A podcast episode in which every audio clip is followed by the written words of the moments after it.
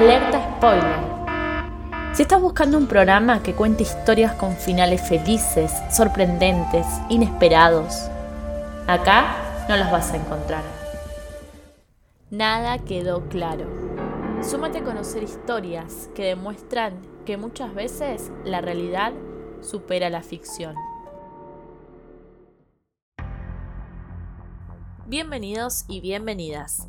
Mi nombre es Sanji Morales, soy estudiante de la licenciatura en Comunicación Social y esto es Nada quedó claro. Esta es una serie donde contamos casos tan misteriosos que aún no han podido resolverse. En este cuarto episodio conoceremos la historia de Francisco Albavera Trejo.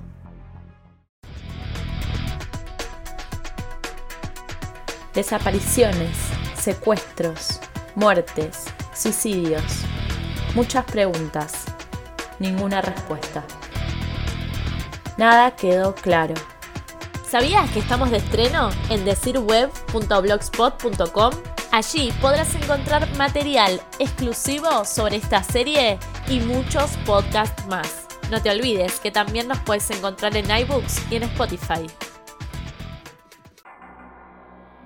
Francisco era un joven mexicano de 22 años, estudiante en el séptimo semestre de Ingeniería en Informática del Instituto Politécnico Nacional de México. Se lo describe como un chico gareño, quien acostumbraba pasar los fines de semana estudiando y con su familia. Alicia Trejo, su madre, recuerda que Francisco tenía una rutina muy marcada. No acostumbraba a salir de fiesta, pero sí de vez en cuando iba a tomar algo con sus amigos.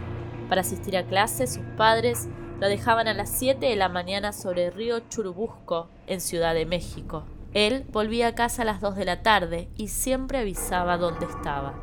El 26 de marzo del 2012, un cambio de rutina familiar convirtió la cotidianeidad en el mismísimo infierno.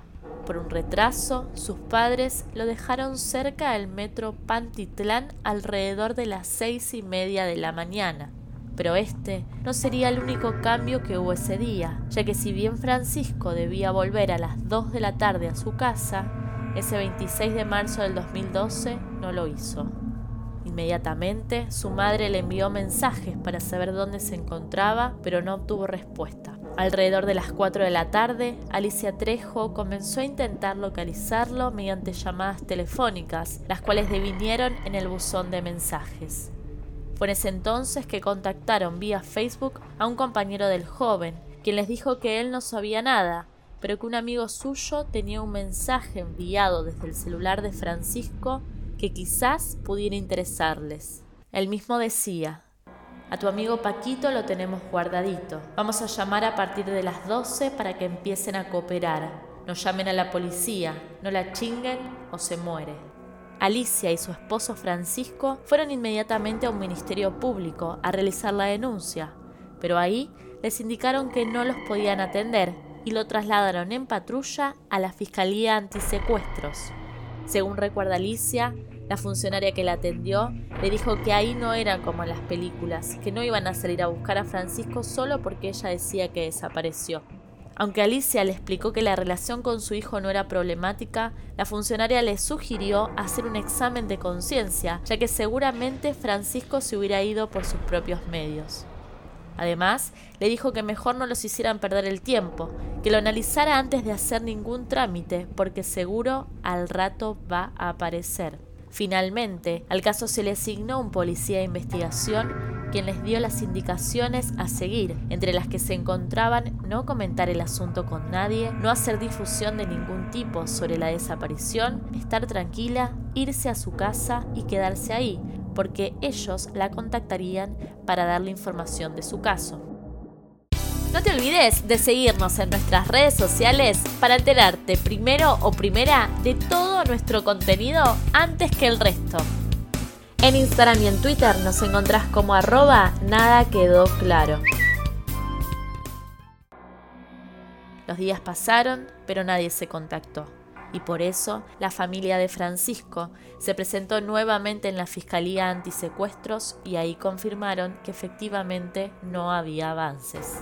Las autoridades insistieron en no difundir el caso por la seguridad de Francisco, y que por el mensaje recibido lo único que podían hacer era esperar a que los contactaran. Hartos de la desidia de la fiscalía, la familia decidió salir a buscarlo por sus propios medios. El papá de Francisco fue a las oficinas centrales del metro, donde le permitieron revisar las cámaras del día en que desapareció, de manera que lograron ubicar a Francisco en tres videos distintos. En el primero, se ve como el joven entra a los pasillos de correspondencia hacia la línea 1. En el segundo, se lo ve en la boletería. Y en el tercero, se lo observa bajar las escaleras y dirigirse al andén. Pero en esa toma se pierde la vista de Francisco y no hay registros que indiquen que salió del metro. No habían pasado ni cuatro meses de la desaparición de Francisco cuando la Fiscalía Antisecuestros se declaró incompetente y pasó el caso al entonces Centro de Atención a Personas Extraviadas o Ausentes, ya que al no haber llamada de rescate no podían hacer nada. Francisco quedó ya no como persona secuestrada, sino ausente no localizada, lo cual implicó que su desaparición oficialmente se tomó como voluntaria y nada quedó claro. Esta fue la historia de Francisco Albavera Trejo, en el cuarto episodio de Nada quedó claro. Te esperamos la próxima para seguir indagando en otras desapariciones tan misteriosas que aún no se han podido resolver. ¿Sabías que en México, desde el 2015, la Fiscalía informó que se le ha perdido el rastro a más de 150 personas, sumándose una cifra mayor a 70.000 desaparecidos y desaparecidas en ese país? Francisco Albavera Trejo está dentro de esa cifra. Con nueve años desaparecido, no cuenta con una línea de investigación y su carpeta sigue archivada como miles de casos.